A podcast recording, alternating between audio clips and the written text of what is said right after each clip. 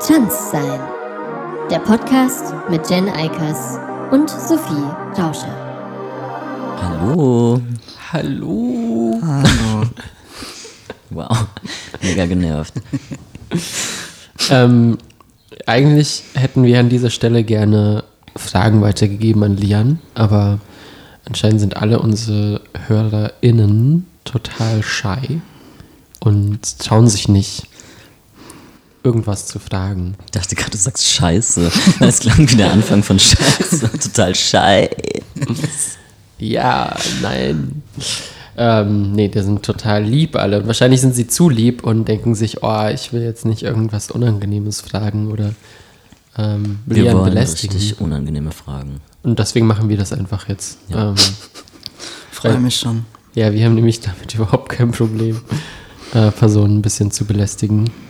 Auf eine positive Art und Weise Geht ja auch. mit Fragen. Naja, Ja. es geht eigentlich eher weniger, aber in dem Fall, Ja, aber Ähm. doch, man kann ja eine Person belästigen, die es will. das stimmt. Ja. Und Lian hat gesagt, ich will es. Ja. Oh Gott.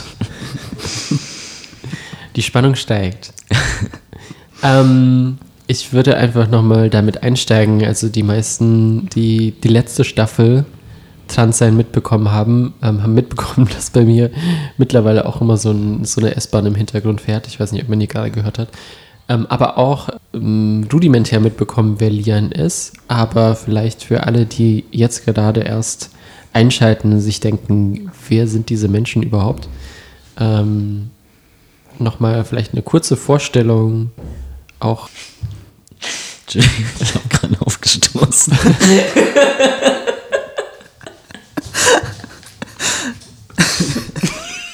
War richtig schön. Sophie hat mich richtig skeptisch angeschaut. Was machst du da, Jen?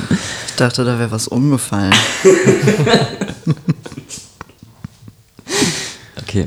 Ja, wir sind eigentlich in diesem Podcast immer sehr ernst und dann besprechen wir so ernste Dinge eben wie äh, Therapie oder jetzt haben wir auch schon gehört Trans-Antifa. Beides Themen, die Lian äh, sehr am Herzen liegen. Direkt geoutet. Nie kriegt, jetzt kriegt Lian nie einen Job. Schade. Das war's. Verbannt. Nee, ähm, ja, Lian, erzähl uns doch am besten einfach nochmal kurz, was du machst ähm, und was dich daran begeistert vielleicht. Ja, ähm, also ich bin Lian. Am liebsten kein Pronomen, sondern einfach nur der Name und sonst er als Pronomen. Und ähm, ich mache gerade eine Psychotherapieausbildung in Verhaltenstherapie. Vielleicht äh, reden wir da später auch nochmal drüber, was das genau heißt und was es so gibt an Therapieformen. Und äh, arbeite gerade in einer psychiatrischen Klinik in Brandenburg Genau, und sonst habe ich früher viel so Beratung gemacht von ähm, queeren und trans Jugendlichen und jungen Erwachsenen in so einem Peer-to-Peer-Beratungsprojekt. Und genau, begeistern, weil du das gefragt hast, tut mich tatsächlich auch vor allem so Therapie und Beratung von ähm, in irgendeiner Form marginalisierten Personen und dass das irgendwie auch empowernd sein kann und Leute so ein bisschen stärken kann im Zusammenhang mit äh, Diskriminierung. Vielleicht soweit. Vielen Dank. Ähm, ich bin auch so selber, muss ich sagen, so ein bisschen abgelenkt noch von unserem neuen Gerät. Wir haben so das erste Mal einigermaßen professionelles Und von der neuen Konstellation, wir haben jetzt hier einen flotten Dreier und Lian ist ja mehr als nur ein Gast. Ja, stimmt. Ist ja sowas wie unser Haustier. Da haust dir das die wichtigen Fragen des Lebens Ja. beantwortet normalerweise. Also das, was ich am Anfang gesagt habe, war eben, dass wir ja eigentlich diese äh, Rubrik etablieren wollten, Real Talk mit Lian. Die haben wir doch etabliert. Die haben wir auch etabliert, aber die, die muss jetzt wieder neu gefüttert werden. Ja, also, Ähm, also ja. Also ich glaube, dann ist es wahrscheinlich schwierig für diese Staffel, ähm, das nochmal so zu füttern. Oder vielleicht können wir das dann während der Staffel nochmal machen. du schämst hier das, die ganze Zeit das Publikum. Nee, das ist ja, also ich meine, vielleicht haben wir auch einfach zu wenig Werbung dafür gemacht. Ne? Okay, also das ist ja. ja. auch immer die Frage, ob dieses Anbe Angebot so bekannt war. Ähm, und wir erwähnen es jetzt einfach nochmal, dass eben dieses Angebot steht, dass Personen gerne ihre persönlichen Fragen, die sie vielleicht sonst in der Therapie stellen würden, ähm, anonym auch gerne an Lian stellen können. Wir richten gerade auch nochmal so einen Telonym-Account ein dafür. Genau. Dann ist es auch ein bisschen niedrigschwelliger, vielleicht die Fragen zu stellen, ja. als wenn man per Mail oder so fragen muss. Und dann ist es anonym, ne? Und es ist anonym, ja. ja. Ja, ich wüsste das auch nicht. Willst du vielleicht ganz. Äh Deshalb heißt es Telonym. Okay. ähm. Sorry. Gen Z, hallo. Der Opa weiß es nicht. Wir ähm, haben uns dann gedacht, okay, stattdessen sprechen wir vielleicht einfach so ein bisschen mal über Ausbildung ähm, zur Psychotherapie aus Transperspektive, weil wir das letzte Mal davor wurden wir auch outgecalled, äh, CIS-Personen hier hatten und über Psychoanalyse gesprochen haben, die Psychoanalyse auch für Transpersonen anbieten. Aber es ist ja noch, dann doch nochmal was anderes, wenn eine Transperson selbst ähm, Psychotherapie anbietet, beziehungsweise auch diese Ausbildung durchläuft. Vielleicht äh, kannst du uns dazu ein bisschen was erzählen, ähm, wo du da vielleicht auch so Herausforderungen gesehen hast, wie du selbst darauf gekommen bist. Mhm. Ähm, also die Ausbildung wurde gerade auch reformiert. Das heißt, jetzt läuft es anders ab, sozusagen für Leute, die jetzt die Ausbildung machen, als es für mich war. Aber für mich war es halt so ähm, Psychologie Bachelor und Master und danach dann sozusagen eine Ausbildung an einem privaten Ausbildungsinstitut. Jetzt hat sich das so verändert und jetzt ist es quasi auch ein Studiengang, was es auf eine Art ein bisschen niedrigschwelliger macht, weil quasi diese horrenden Ausbildungsgebühren wegfallen ähm, an diesen privaten Instituten zahlt man sonst je nach Verfahren ähm, wirklich so ein Monatsgehalt an Ausbildungsgebühren. Und ja, das war auf jeden Fall so die erste Hürde, wo ich mir lange nicht sicher war, ob ich das überhaupt machen kann finanziell. Und habe dann aber irgendwann mal mit einem Freund drüber gesprochen, dass ich so überlege, ich könnte, also ich hatte Psychologie studiert und ich könnte jetzt auch diese Therapieausbildung machen und so. Und dann meinte der, boah, macht das auf jeden Fall, das wäre so cool, wenn es irgendwie mehr Transpersonen gäbe, die selbst so Therapie auch anbieten und so. Gerade weil es ja immer noch ähm, für viele medizinische Maßnahmen so eine Therapiepflicht auch gibt. Ähm, genau, und deswegen habe ich mich dann irgendwie entschieden, das zu machen und ähm, habe dann ein Jahr lang so Geld gespart, um, um das so anzufangen. Klingt jetzt richtig äh, traurig.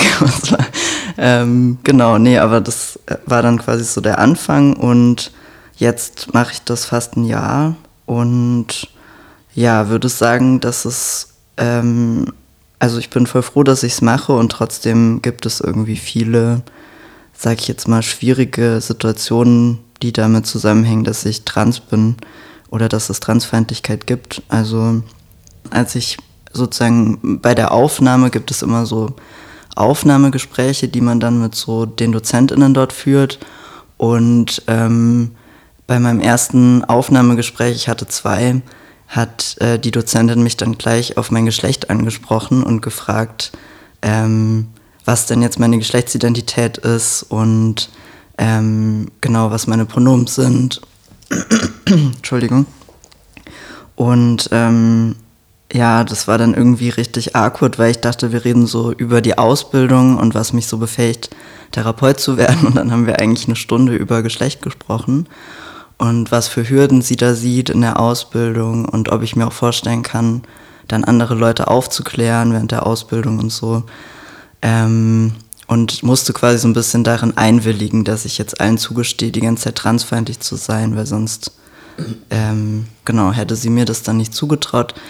Im Endeffekt hat sie mir dann quasi ein positives Gutachten geschrieben, damit ich ähm, die Ausbildung machen kann. Aber ich fand es richtig schräg, weil sich angefühlt hat wie so ein Gutachten für irgendwelche ähm, Namensänderungen oder so, weil es wirklich so ähnlich war, ne? eine Stunde lang über mein Geschlecht zu reden und darüber, wie äh, selbstsicher ich damit umgehen kann und so. Ja, das war auf jeden Fall sehr seltsam und ich habe da mit anderen AusbildungskollegInnen drüber gesprochen und bei denen war es tatsächlich so, dass die in den Aufnahmegesprächen einfach nur zu ihren therapeutischen Qualifikationen oder auch ihre Fragen einfach zu der Ausbildung, also dass es darum ging. Ja, genau. Das ist vielleicht so eine ähm, Besonderheit oder eine Sache, die mir bis jetzt so aufgefallen ist, was, was irgendwie schwierig ist.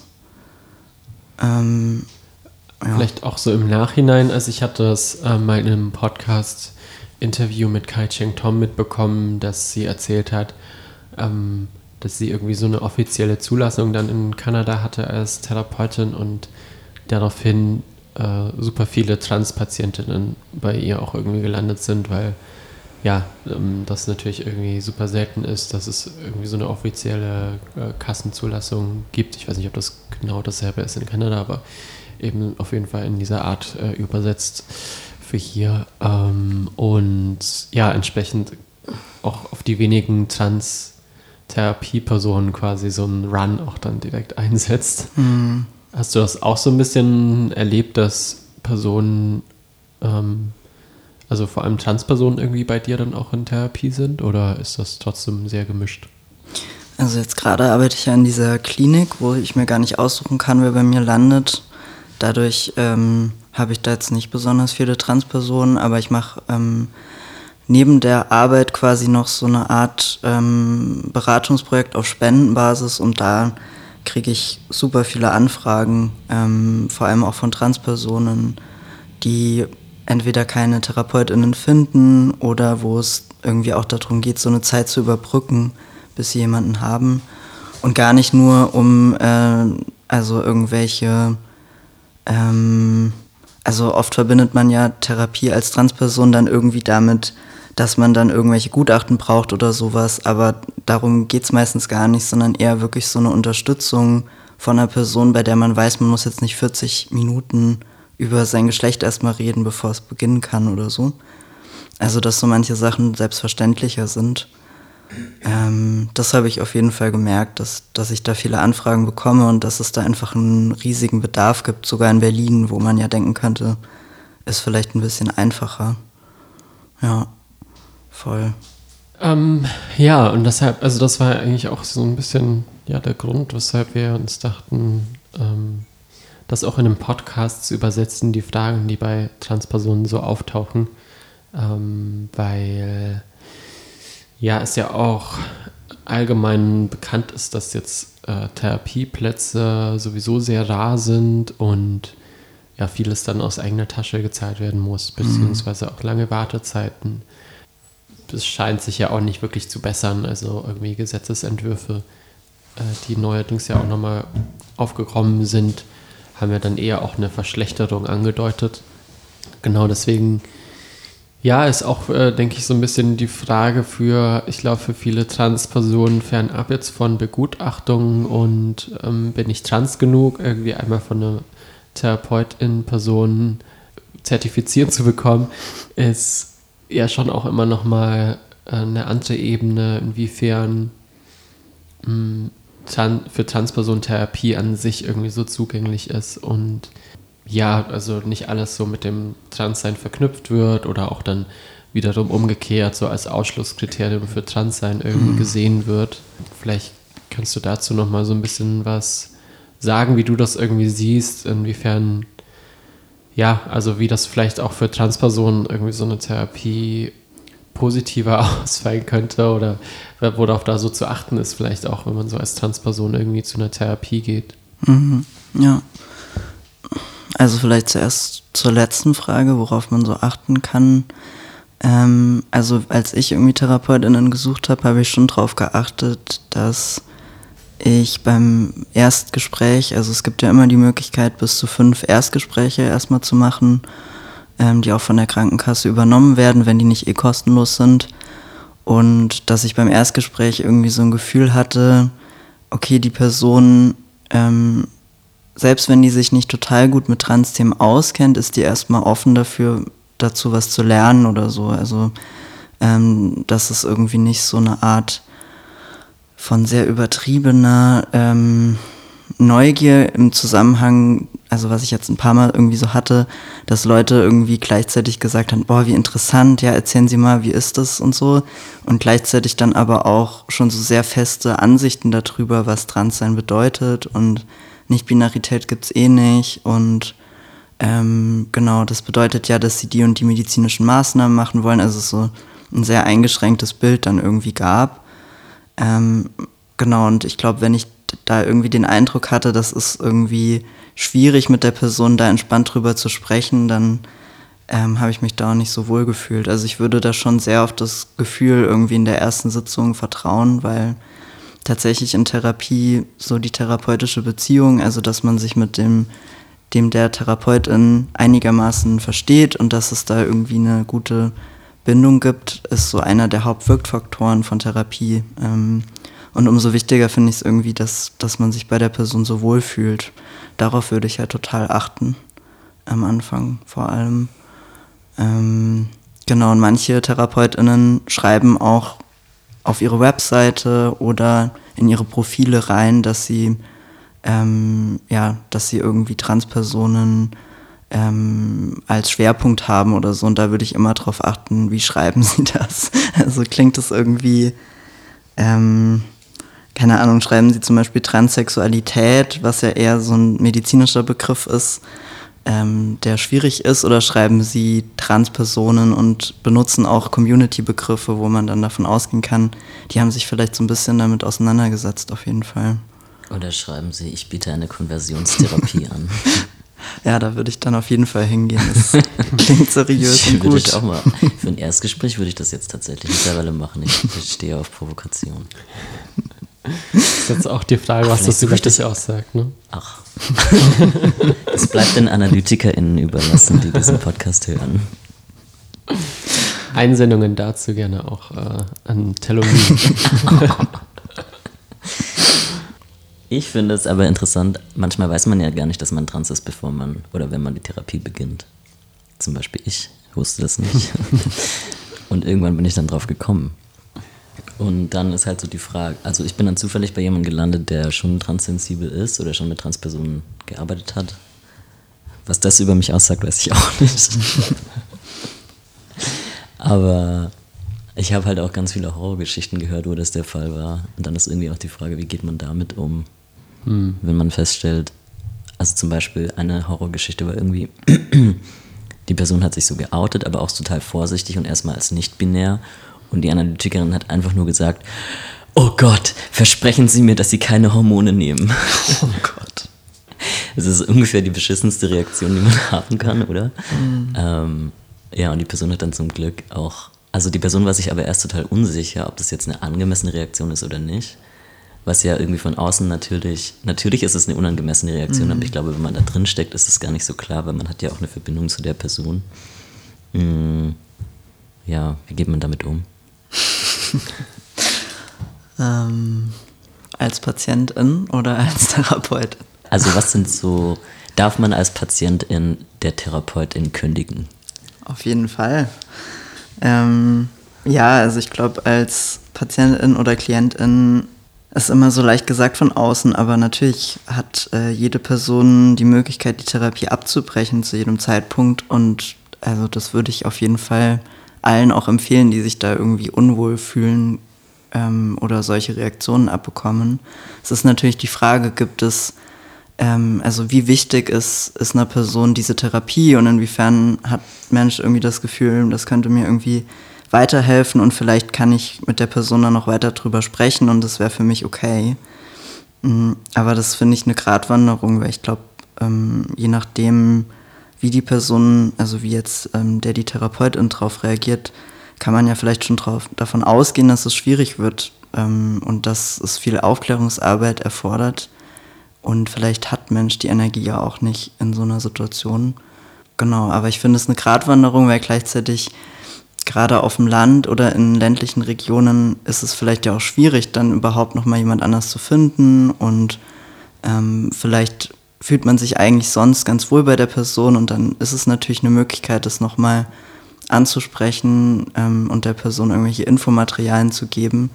Und gleichzeitig kann das dann auch kippen in so den die Therapeutin aufklären und dann ist es natürlich auch nicht mehr so hilfreich für eine Person selbst. Das finde ich super, super schwierig, da jetzt so pauschal was dazu zu sagen. Wahrscheinlich muss man da im Einzelfall gucken.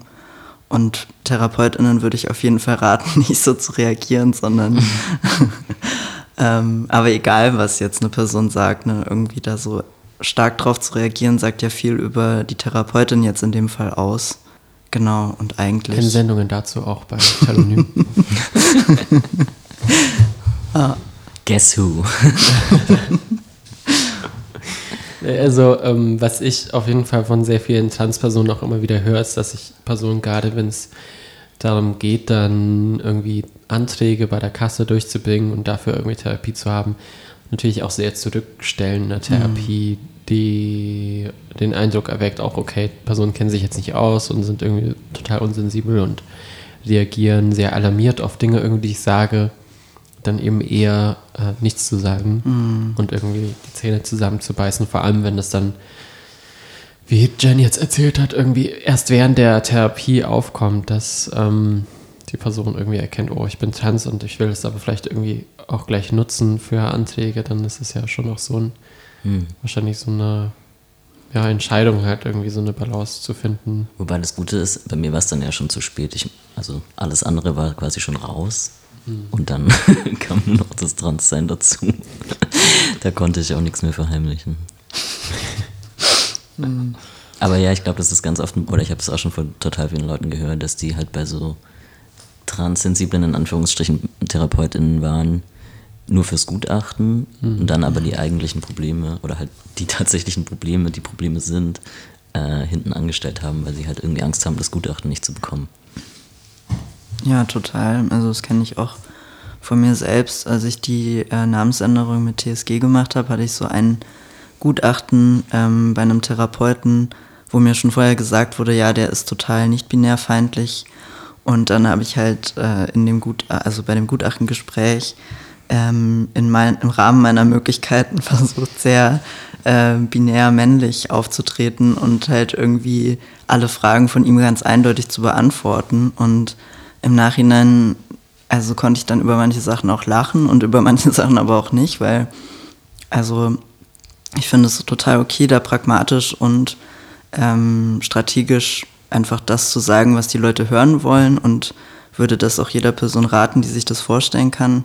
Und ich habe aber gemerkt, dass das für mich psychisch danach ganz schön belastend trotzdem war, auch wenn ich mich vorher entschieden habe, das genauso zu machen, ähm, so zu sehen, okay, ich muss, muss jetzt irgendwie so und so performen oder das und das sagen, sonst ähm, be genau bekomme ich was Bestimmtes nicht.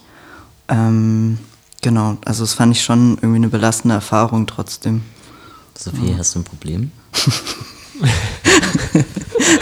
Ich habe sehr viele Probleme und gerade war mein Problem, dass mein Schulterpad irgendwie, ich habe so ein Kleid, das so Schulterpad. 80s Schulterpad, Wer ich weiß nicht, ob es aus den 80s ist, aber auf jeden Fall so Ja. Schulterpads hat. Und äh, das lag irgendwie super komisch. Das hat mich richtig Ja, so ist es bei mir auch immer. Plötzlich sind die hier vorne und alle denken? So sich direkt bei binärer Männlichkeit performen, muss ich direkt an Schulterpad denken. Ja. Schulterpads, geil. Ja, die haben mir gefehlt bei dem Gutachtengespräch. Sonst wäre es vielleicht nicht Ich so da, da, da, hätt's- das hat nicht geklappt. Ja, was mir jetzt noch eingefallen ist, also es gibt auch tatsächlich TherapeutInnen, die sagen, ähm, sie machen deshalb keine Gutachten oder sie machen deshalb ähm, keine Therapie mit Leuten, mit denen sie Gutachten machen, weil sie halt schon sagen, dann hat Mensch quasi nicht das Vertrauen, Vertrauensverhältnis zu der Person, was ähm, eigentlich für eine Therapie notwendig ist, wenn eine Person dann ganz klar irgendwie Sachen sagen muss, die irgendeinem Narrativ entsprechen. Also weil das ähm, ist ja auch dann in der Kommunikation mit den Krankenkassen immer die Frage, ne? Also ähm, wenn ich mir zum Beispiel vorstelle, ich würde irgendwie ein Indikationsschreiben schreiben ähm, für eine Transperson, würde ich mit der Person halt versuchen abzusprechen, okay, möchtest du, dass wir das jetzt irgendwie sehr strategisch machen und halt irgendwie so ganz klar das formulieren, was die hören wollen, oder möchtest du halt, dass ich das reinschreibe, wie es wirklich für dich ist und dann ist aber das Risiko da, dass es nicht übernommen wird. Also ich würde das halt relativ transparent versuchen mit der Person zu besprechen und wäre dann für beides offen, so ungefähr. Ne? Aber ähm, das kann natürlich die Therapie oder die therapeutische Beziehung auch belasten, wenn, wenn ein Mensch das Gefühl hat, ich, also meine Therapeutin ähm, schreibt ja dieses Schreiben und genau, muss da dann irgendwie beweisen, wie, wie binär ich bin oder wie trans ich bin oder so. Ja, ich glaube, dass, also ich habe auch schon Fälle gehört, wo die Therapeutin halt zu ehrlich war in dem Gutachten oder Indikationsschreiben, wie auch immer, und dann hat es halt nicht funktioniert mit, der, mit dem Mastec-Antrag oder so, weil die Person halt nicht binär ist. Wo ich mir auch denke, warum habt ihr das erstens nicht auf dem Schirm und könnt das einfach in der Therapie transparent machen? Und die Therapeutin hat halt auch sich versucht zu rechtfertigen, aller ja, ich kann doch nicht lügen. Wo ich jetzt so denke, sorry, also weiß nicht. Äh, Das ist dann schon irgendwie sehr viel, weil die, äh, die betroffene Person hat dann halt im, Ende, im Endeffekt den Stress und den Scheiß Ja. an der Backe. Ich weiß ja nicht, wie man da wieder rauskommt, ja. So, ah, ich bin doch nicht nicht binär, ups. Missverständnis. Ja. Oder umgekehrt. Schulterpads. Jetzt.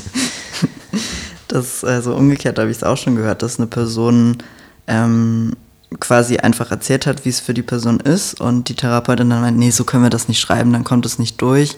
Die Person halt meinte, ja, was ist mir egal, ich will das jetzt irgendwie trotzdem mal versuchen, ob das geht.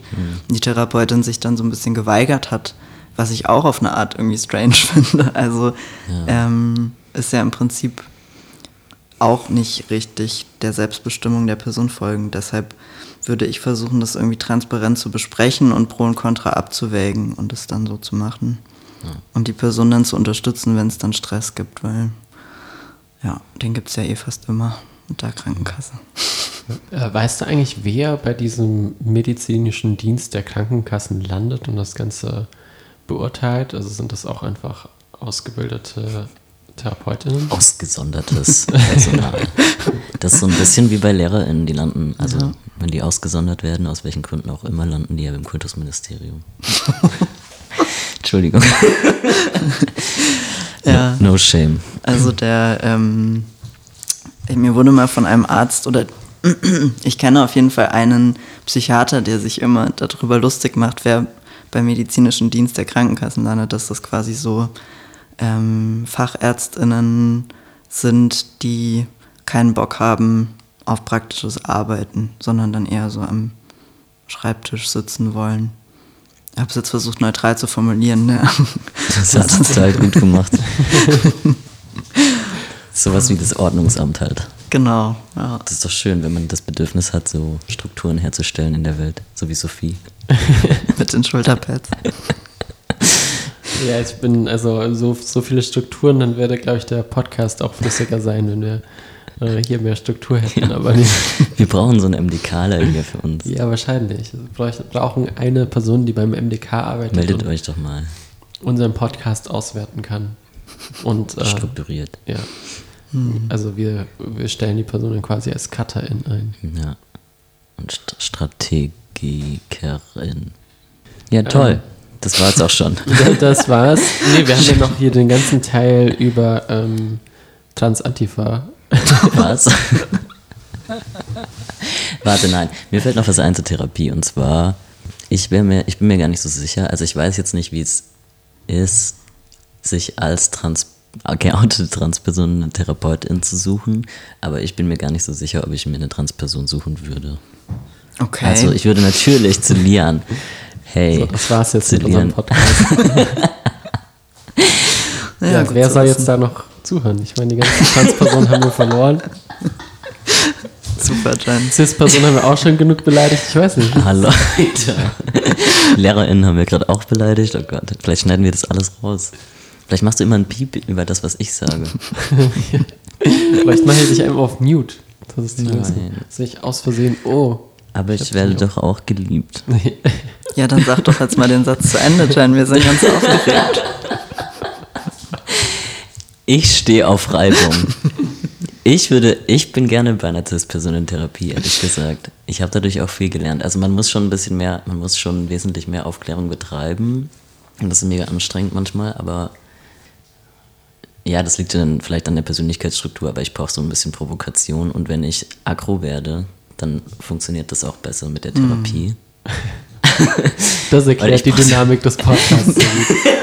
Oh Gott, ich will jetzt auch nicht zu viel verraten. Ähm, ja, ich brauche, glaube ich, einfach diese Reibung. Und ich kann das irgendwie. Also, ich kann verstehen, warum man zu einer Transperson geht. Und vielleicht würde ich für so weiß nicht, wenn man so vor so Fragen steht wie, wie bin ich eigentlich genau verortet und so, da würde ich vielleicht lieber mit einer Transperson drüber sprechen. Also über Geschlecht an sich würde ich lieber mit einer Transperson drüber sprechen, weil das ist ja immer so ein, mhm. erkläre ich jetzt einem Baby, was Geschlecht ist, oder erkläre ich jetzt, habe ich jetzt so ein sokratisches Gespräch. Ähm, aber für so einen längeren Therapieprozess, weiß ich nicht, ich kann mir auch vorstellen, dass das beides, beidseitige Transsein da so ein bisschen vielleicht auch im Weg stehen könnte.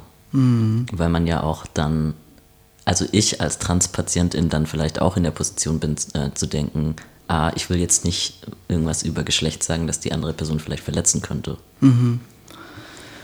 Ja, also am Anfang, als du es irgendwie begründet hast, habe ich so gedacht, ja, also man kann ja auch Reibung mit Trans-TherapeutInnen, ja. sind ja nicht alle so kuschelig und nett wie ich. Ich glaube, es gibt auch andere Trans-TherapeutInnen, die sehr äh, konfrontativ vielleicht sind oder mit denen du dich bestimmt auch gut streiten könntest. Also bestimmt kommt es da viel auch auf die Persönlichkeitsstruktur der TherapeutInnen an. Mhm. Aber das mit dem, was über Geschlecht sagen, was vielleicht die andere Person ähm, ja, irgendwie verletzt oder halt auch irgendwie Diskriminierung reproduzieren oder so, das kann ich schon nachvollziehen. Ähm, aber ich glaube, dass ja, also da würde ich schon erwarten, dass TherapeutInnen ähm, das irgendwie aushalten können. Also dann irgendwie sozusagen, also da bräuchtest du dann wahrscheinlich auch das Vertrauen, dass die Person das aushält und dann nicht danach weinend allein im Therapieraum sitzt, aber. Ja, das habe ich nicht. ja, kann ja sein. Nee, aber es gibt ja auch irgendwie ganz andere Projektionsprozesse. Mm. Also je nachdem, ob die Person transmännlich oder transweiblich oder nicht binär ist, vielleicht noch ja, oder wie alt die Person wie ist. Wie alt, ja. Also ich glaube auch, dass du auf keinen Fall zu mir in Therapie kommen solltest. Das wäre. Schatz, wir kennen uns doch auch. ich, ich weiß. komme nicht zu dir. Ich weiß, deshalb. Nur zur Aber, Konversionstherapie. Das mache ich auf jeden Fall. Schreibe ich mir an mein ähm, Platinschild an der Tür. ähm, ja, aber ich, also das ist ja sowieso, also da geht es ja dann auch um Alter, um Klasse, um alle möglichen mhm. Sachen. Ähm, wo es dann relevant sein kann, wie die Person verortet ist. Ähm, also ich glaube für mich persönlich, dass als ich jetzt mich geoutet habe und mich damit beschäftigt habe, hatte ich, war ich auch bei einer äh, nicht-binären Person in Therapie und jetzt bin ich auch bei einer CIS-Person und ähm, jetzt beschäftigt mich aber auch, also über das tägliche hinaus beschäftigt mich jetzt Geschlecht nicht mehr so intensiv. Und da war es mir jetzt ein bisschen zu stressig, nochmal eine Transperson zu finden. Mhm. Aber ich glaube schon an das Potenzial von so Peer-to-Peer-Therapie oder Beratung. Also dass, wenn man quasi ähnlich verortet ist, das auch noch mal cooler sein kann in manchen Hinsichten. Und es birgt natürlich auch mhm. Gefahren, dass man ja. sich nicht so gut abgrenzen kann. Genau. Ich ja. finde halt, also die Fallhöhe ist ja auch viel höher, oder? Mhm. Wenn jetzt dann trans, also wenn jetzt mein Therapeut trans wäre und irgendwas sagen würde, was ich für voll problematisch halte, mhm. würde ich denken, Gott, wieso? du bist doch auch trans. Hm. Ähm, also insbesondere in Bezug auf Geschlecht. Und bei einer Cis-Person denke ich mir halt, ja, whatever, du bist halt Cis. Hm, ja. Ja, vielleicht weißt du es ja auch manchmal nicht von den TherapeutInnen. Ja, ja ich weiß, ja. I know. Ich sehe schon die wütenden Kommentare vor mir. Von wem Aber dann weiß nicht, von allen ZuhörerInnen, weil wir schon wieder so viele Dinge hier gesagt haben im Podcast, äh, Annahmen getroffen Mensch, haben. wieder gecancelt. Ja. Ich habe das Aber du magst das ja anscheinend. Also Vielleicht unterhaltet ihr euch einfach zu zweit. Ich habe ja schon im sokratischen Dialog mit dir versucht, dich so ein bisschen ja. ähm, zu überzeugen, aber jetzt wirst du einfach gecancelt. Leute, mein Leitspruch ist doch Hauptsache edgy. Ich fand es auch gar nicht so schlimm. Ich, ich fand es auch nicht so schlimm. Ich weiß okay. gar nicht, was Sophie jetzt meint. Ja, ich glaube, es ist auch egal eigentlich. ja, ich wollte einfach nur auch mal wieder was sagen. Okay. Das war meine, mein Versuch, edgy zu sein. Ach Gott. Okay. Sophie, wie ist es denn für dich? Mit wem würdest du denn lieber Therapie machen? Das war jetzt auch so eine richtige Therapeutenfrage, ganz ehrlich. So. Das merkt man Leon manchmal an. Ja. Ähm, ich würde schon. Hm, gute Frage. Also ich. Ha. Blond, braunhaarig. Also ich finde es tendenziell schon gut, wenn die Person auch ähnlich verortet ist. Mm, Aber ich glaube, es ist dann auch immer so die Frage, was bei mir gerade schwerpunktmäßig ansteht oder was mich so beschäftigt. Ähm, weil je nachdem, also gibt es vielleicht ja eben gerade eben auch Gegensatz nochmal eine Chance, irgendwie auch ähm, mich zu erklären oder mich auch äh, gespiegelt zu sehen und gerade in dem, äh, also in der Gesellschaft auch ähm, an Diskriminierungen, also wenn ich jetzt irgendwie so an Sexismus denke und was zum Beispiel Personen, viele Personen so äh, mit ähm, anderen Personen erleben, die sie als männlich lesen, ähm, dann ist ja auch so die Frage, ne, dann kann es ja wieder eine Chance sein, zu sagen, ja, ich wäre irgendwie gerne bei einem Mann, also je nachdem, ich wäre gerne bei einem Mann in Therapie, um das irgendwie so ein bisschen für mich ähm, aufzuarbeiten und vielleicht äh, wieder klar zu bekommen und eine, eine alternative Männlichkeit irgendwie zu sehen. Oder ähm, ich will das eben gerade nicht, weil mir das irgendwie zu viel ist. Und ich glaube auch als Transperson, die natürlich ähm, dann von Transfeindlichkeit betroffen ist, kann es auch leicht zu viel sein, wenn die Therapieperson auch trans ist und das aber gerade gar nicht eben der Schwerpunkt ist im eigenen Leben. Oder es ist gerade ne, das, was eben äh, schon im Alltag so präsent ist, dass wenn das irgendwie in der Therapie vielleicht irgendwie nicht so in Anführungszeichen erinnert werden möchte. Also irgendwie so ein Stück weit, das ist ja auch teilweise sicherlich gar nicht mal so eine edle Vorstellung, aber äh, so ein Stück weit in Anführungszeichen Normalität, die sich eine Person dann wünscht. Und das kann ja alles auch hinterfragt und kritisiert werden. Ich denke auch nicht, dass es immer richtig ist, das so zu suchen, aber unterbewusst passiert das, denke ich, auf jeden Fall. So der Wunsch. Darf ich jetzt rumnörden? Ja. Alle Menschen sagen immer unterbewusst, aber das ist falsch. Das heißt un Unbewusst. unbewusst. In meinem Kopf bildet sich immer ein Knoten. Ja, aber ich finde schon interessant, dass es, ähm, Sorry. dass es, ähm, Also zu Jen würde ich ungern in die Therapie. kann ich gar nicht verstehen. Was? Ihr seid voll gemein. Ich kann auch nett sein. Manchmal. Das stimmt. Woher Manchmal, weißt du das denn? wenn niemand hinsieht. Ja, aber ich finde schon interessant, dass, dass, dann, dass es irgendwie dann so darum geht. Aber wenn die Person trans ist, dann geht es vielleicht auch mehr um Transfeindlichkeit in der Therapie oder so. Steht ihr, wie ich meine? Also jetzt gerade in der Klinik, in der ich arbeite, weiß niemand, dass ich trans bin oder ich denke zumindest, dass sie es nicht wissen. Hoffentlich hören sie nicht den Podcast. ähm, und da geht es ja, also da geht es quasi gar nicht darum, dann irgendwie zu gucken, also da, da spreche ich jetzt auch nicht die ganze Zeit über Transfeindlichkeit oder das ähm, ist bestimmt irgendwie im Raum, dass ich vielleicht geschlechtlich nicht irgendwelchen krassen Männlichkeitsnormen entspreche. Aber eigentlich geht es dann vielmehr um die Themen von den Leuten, die die halt gerade so mitbringen. Und da habe ich jetzt nicht das Gefühl, dass das in dem Sinne jetzt da, davon eingefärbt ist, dass ich trans bin, außer dass ich vielleicht manche Sachen aus einer anderen Perspektive ganz gut verstehen kann, wenn Leute ähm, zum Beispiel Identitätskrisen haben, in welcher Form auch immer, Renteneintritt, keine Ahnung, erstmal ausziehen, äh, also erstmals ausziehen von zu Hause oder sowas, ähm, und es dann so darum geht, eine neue Identität zu finden, dann kann ich das irgendwie als Transperson auch anders nachvollziehen. Das habe ich nur gerade gemerkt, ne, dass es immer so eine Trennung gibt, auch die ich gemacht habe von, äh, ja, zu einer Transperson gehe ich in Bezug auf Geschlecht, aber wenn es sowas anderes gibt, dann gehe ich zu einer ähm, Cis-Person oder so, als könnten Transpersonen nur was zu Trans-Themen sagen. ja, so ist es auch in der Forschung. So ist es ja auch hier im Podcast. Im Podcast. Vielleicht sollten wir mehr über Cis-Themen reden. Ja. Was wäre denn ein Cis-Thema in der Therapie, frage ich mich jetzt auch gerade. Die reden anscheinend auch viel über Geschlecht, wurde mir mal gesagt. Echt? Ja. Kann man sich gar nicht vorstellen, aber so ist es. Erwartungen. Aber ich hatte tatsächlich auch schon echt gute Gespräche mit Cis-Personen über Geschlecht. Wenn, Fußball. wenn die erstmal anfangen nachzudenken, Fußball, ja stimmt, wir wollten über Fußball reden. wenn die erstmal anfangen nachzudenken, aber es sind meistens queere Personen. Na, obwohl, nö. Egal. Cis-Person, ganz toll. Mutig. Ja, ich weiß auch nicht, was Cis-Themen sind. Müsste ich jetzt länger drüber nachdenken.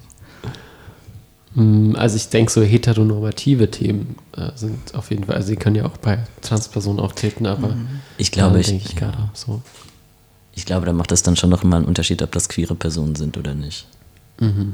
Naja gut, dann denke ich aber auch so bei queeren, in Anführungszeichen, Personen. Ich sage auch sehr viel gerne mit Anführungszeichen. Anführungszeichen. Alles in Anführungszeichen. Queeren Personen. Nee, weil ich so denke, okay, ja, ich weiß nicht, ich will jetzt auch nicht die Queerness jeder Person überstülpen, die sich Nee. jetzt nicht als queer versteht. Also ich sage mal so, irgendwie cis-schwule und cis-lesbische Personen, die ihr Schwulsein und Lesbischsein zum Beispiel über Genitalien ausmachen, Ja, okay. wäre zum Beispiel für mich schon ein sehr starkes cis-Thema. Ciao.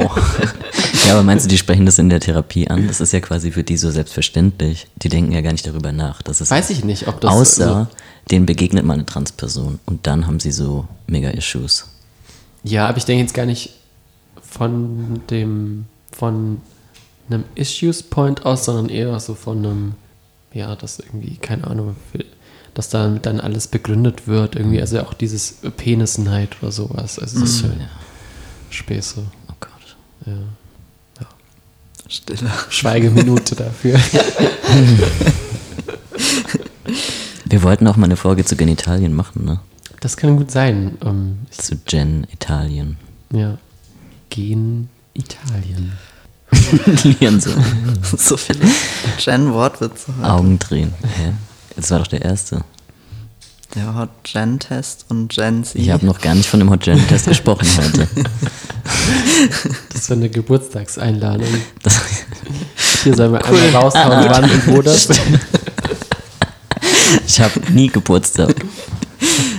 Ich werde nicht älter, nur schöner. Jetzt macht das alles das Testo, oder? Das schön, die Schönheit, ja, klar. Das, und das Älterwerden auch vor allem. Das älter das macht Testo tatsächlich auch. Schau dir doch Lian an. Okay. Grauer Vollbart, Ja, es ist extrem. Falten. Und direkt Sigmund Freud Da hilft geworden. auch das gute QC nix. oh, ich habe einen Krampf im Rücken. So, jetzt wird es langsam frech. Oh Gott, ja. mm. Ja, wir sind jetzt hier angekommen bei Minute 43. Ja, perfekt. Echt? Äh, Das heißt, äh, ich mache jetzt hier noch eine schöne Abmoderation, die nur darin besteht, äh, nochmal daran zu erinnern, dass Fragen an Lian gerne gestellt werden können. Bald auch über Telonym. Das wird sich dann sicherlich auf unserer Insta-Seite auch finden. Ja. Und ähm, ja, und wir versuchen gerade so eine Regelmäßigkeit, Regelmäßigkeit reinzubekommen. Äh, und deshalb äh, sind diese Folgen, die ihr jetzt hört, wahrscheinlich auch schon ein bisschen länger her aufgenommen worden, aber wir senden sie jetzt im Wochentakt oder im zweiwöchigen Takt. Müssen wir mal gucken, wie viele Folgen wir jetzt noch aufnehmen. Und wir wollen ja gerne ein bisschen öfter mit Lian sprechen. Genau, das allgemein sowieso und am liebsten natürlich mit euren konkreten Fragen. Ich bin Ja. jetzt das Haustier, habe ich gehört. Hörtest du? Können wir das noch ausdiskutieren? Welches Tier? Welches Tier? Na, du bist das Lian-Tier. Okay. Welcher Mensch wärst du, wenn du ein Tier wärst? Nee. Hä?